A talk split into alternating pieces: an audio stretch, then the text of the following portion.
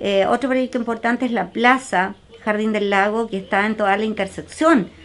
de la calle principal de Entre Lagos, que es Manuel Rodríguez con la ruta de una ruta súper importante que nos conecta con la región de los ríos. Hoy día es una plaza que está en muy malas condiciones, por lo tanto estamos muy contentos de poder hermosear en la parte urbanística ese lugar que se consensuó este proyecto con la Junta de Vecinos y la verdad es que eso va a llamar la atención porque va a ser otro polo de atracción para que la gente pueda pasear, pueda sentarse, pueda disfrutar al aire libre en una comuna tan bonita como la nuestra. Y, la, y el otro, uno de los proyectos símbolos de nuestra comuna, que es la costanera, le pedimos un certificado de pertinencia. ¿Qué significa eso? Que el core toma conocimiento de este proyecto, que está muy bonito de verdad, con la esplanada ya le cambió la fachada de ese lugar ahí,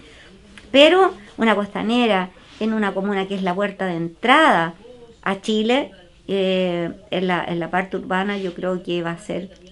sin duda un tremendo impulso para el turismo ya cuando entremos a una etapa de desconfinamiento y pase todo esto, la gente va a poder eh, tener una costanera como corresponde.